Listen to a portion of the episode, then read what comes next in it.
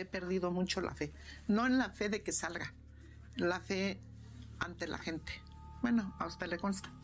Porque de cuánto tardó. Y yo no, no, y no, y no. Se entiende. ¿Por qué? Porque me hicieron trizas. Me hicieron trizas. Vea cómo han sacado reportajes que ni siquiera he dado. ¿Cuántos años le dan en esa sentencia? 700 años, 54 días. ¿Por cuántos supuestos homicidios? se supone que fueron 17 homicidios y 12 robos. Como le dije al juez, no tenían que ir a la par. O unos tenían y unos no, ¿o cómo? A principios del nuevo milenio, la historia de Juana Barraza se volvió una de las más importantes de la Ciudad de México. El caso de la Mata Viejitas es uno de los más particulares, no solo porque se trataba de uno de los primeros casos de asesinos seriales en la ciudad, sino también por el tipo de víctimas que la mujer elegía. La mata viejitas mataba a personas mayores. Algo que fue completamente nuevo y generó no solamente pánico, sino también indignación en la ciudad. Ahora, después de 18 años, Juana decidió dar por primera vez una entrevista en la que cuenta su versión de los hechos. Pero ¿Quién es Juana Barraza? ¿Qué sucedió con los crímenes del 2000? ¿Cuál es su versión de los hechos? Esto es lo que te voy a contar el día de hoy.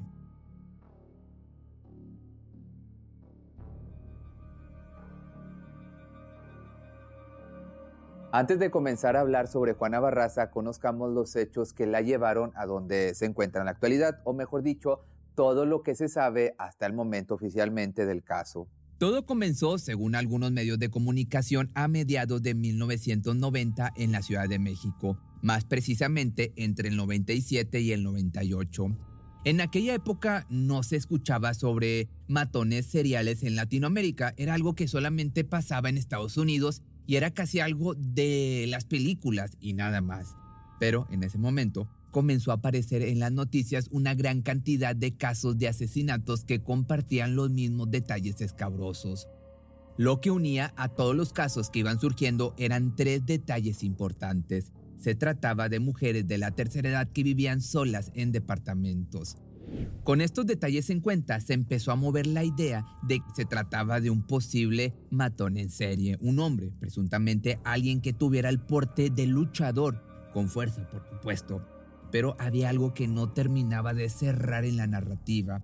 Este presunto agresor se ganaba la confianza de las mujeres ya que en ningún caso se encontró signos de violencia en la puerta de los hogares.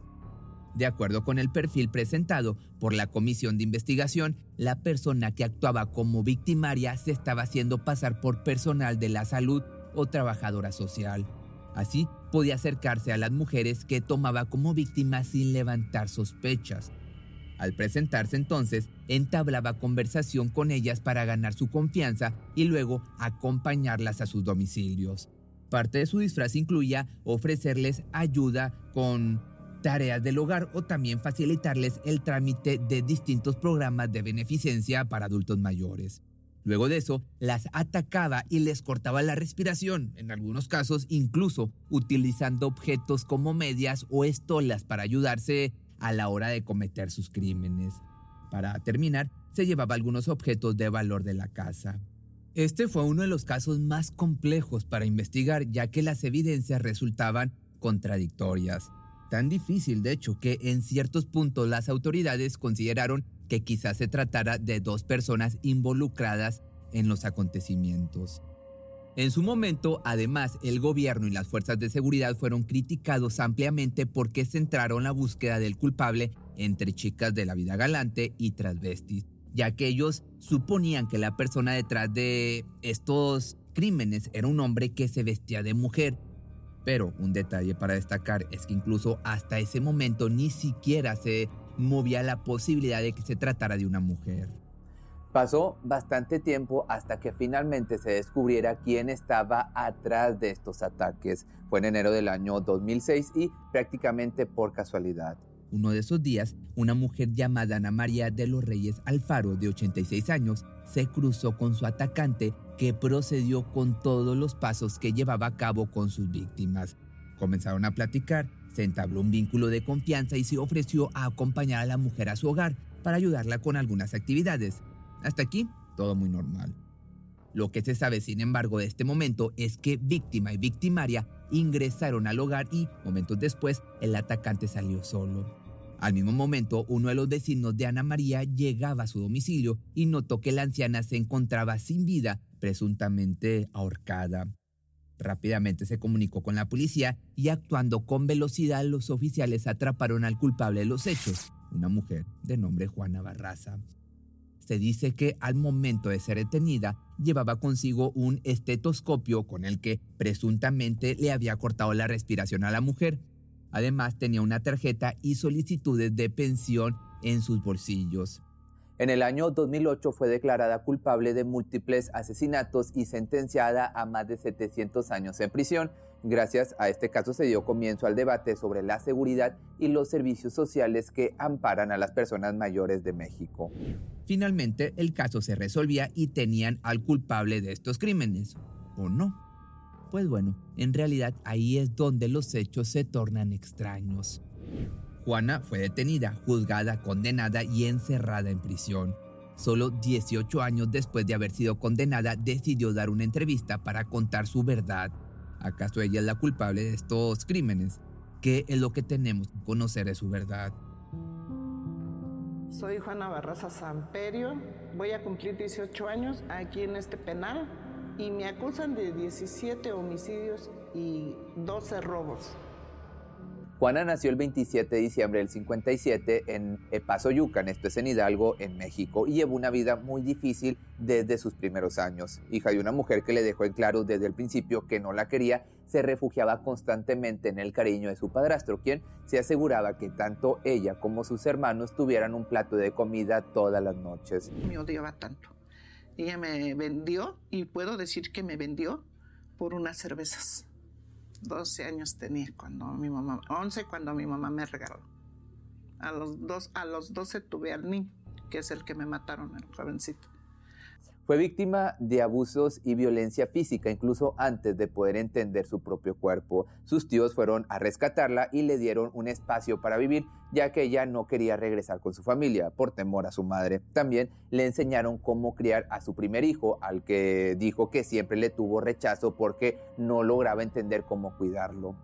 Al ser mujer, su padre no quería que ella fuese a la escuela, ya que no era necesario que ella aprendiera a leer o escribir. Los niños van a la escuela, las niñas a la casa. Palabras del padre, pero Juana quería aprender y trataba a toda costa de ver lo que sus hermanos aprendían sin éxito. Trabajando entonces como vendedora de gelatinas para poder solventar las necesidades de su primer hijo, conoció a quien sería su primer esposo, con quien se casó a pesar de no querer hacerlo. Con él tuvo a sus siguientes tres hijos, pero el matrimonio no fue feliz. De hecho, Juana tuvo que soportar golpes, humillaciones, engaños, entre otras cosas. Desde ahí decidió quedarse sola mejor. La vida hasta ese momento había sido difícil, cruel con Juana, pero pronto comenzaría a ver el arco iris después de la tormenta. ¿Recuerdan que más al principio te mencioné que se creía que el asesino podría ser un luchador por la destreza a la hora de atacar a sus víctimas? Pues bueno, esto tal vez no era muy lejano a la realidad. Juana se desempeñaba como luchadora profesional bajo el nombre de la Dama del Silencio. ¿Siempre le gustó la lucha libre? ¿Le llamaba la atención? Eh, ¿Cómo fue que...? Siempre me gustó, pero mi papá era de las personas que decía que, que eso no era para las mujeres, eso era para los hombres.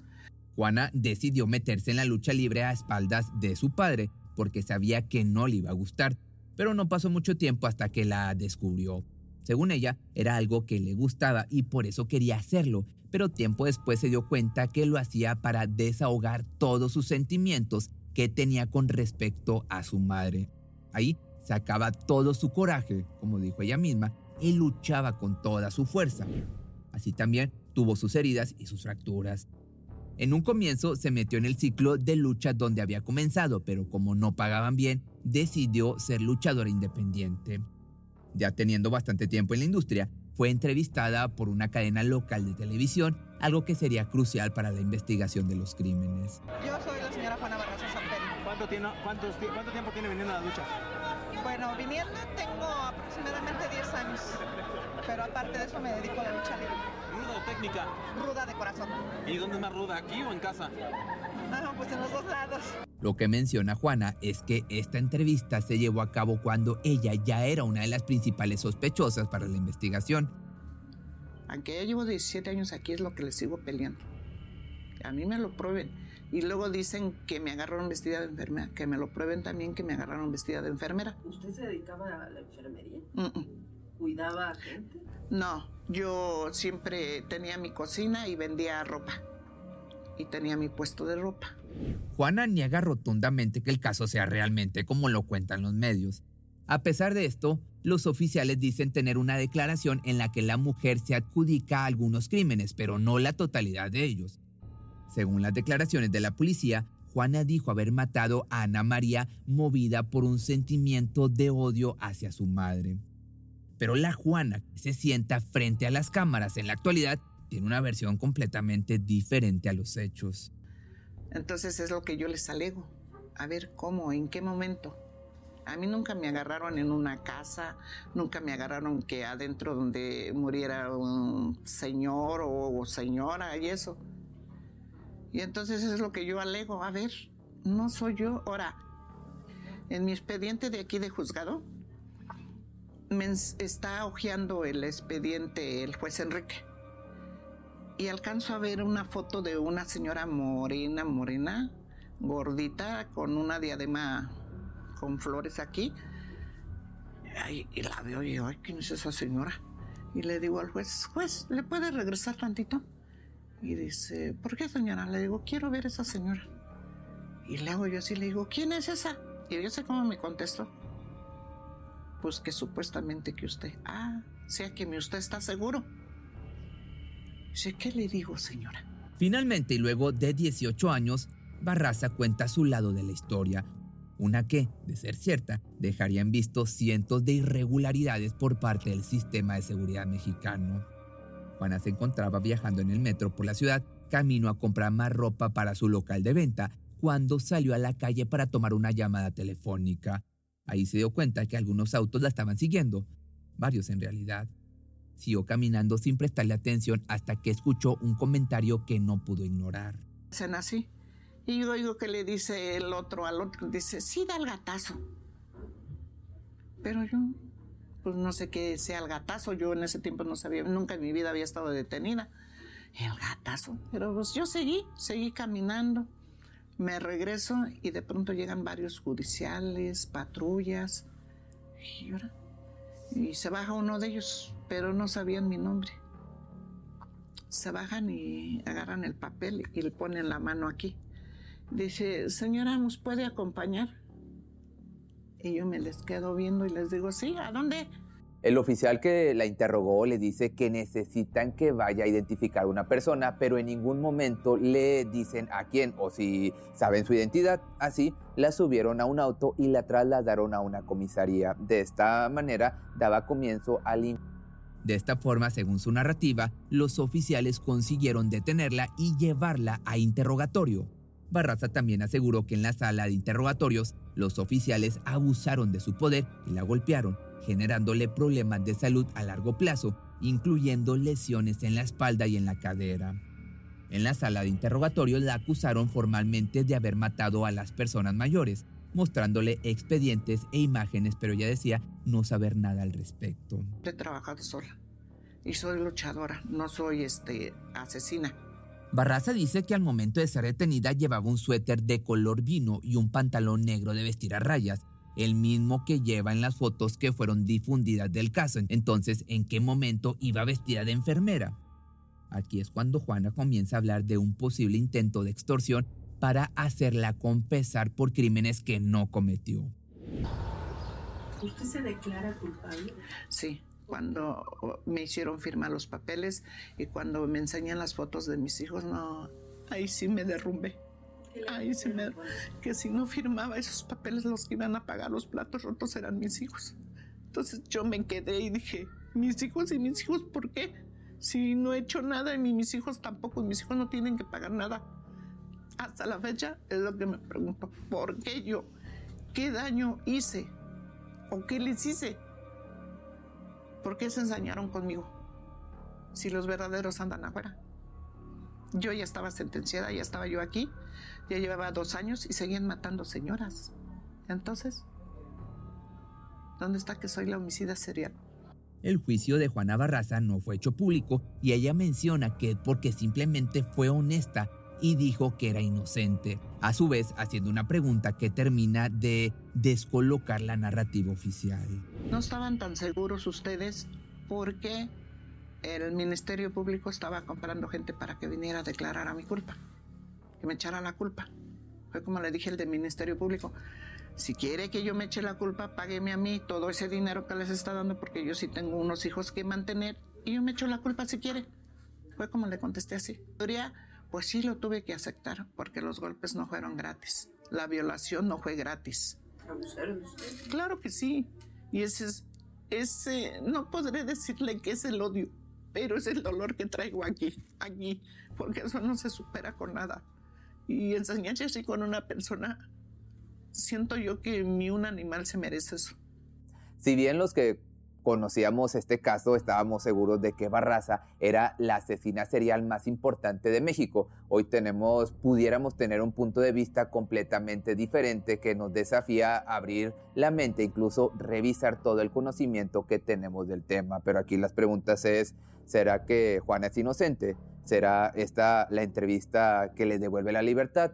habrá una verdadera justicia que la ampare, pues son preguntas que nos quedan en la mente hasta que volvamos a escuchar alguna novedad de este caso y al final de cuentas, pues tú juzga, ¿crees que esta mujer realmente es culpable?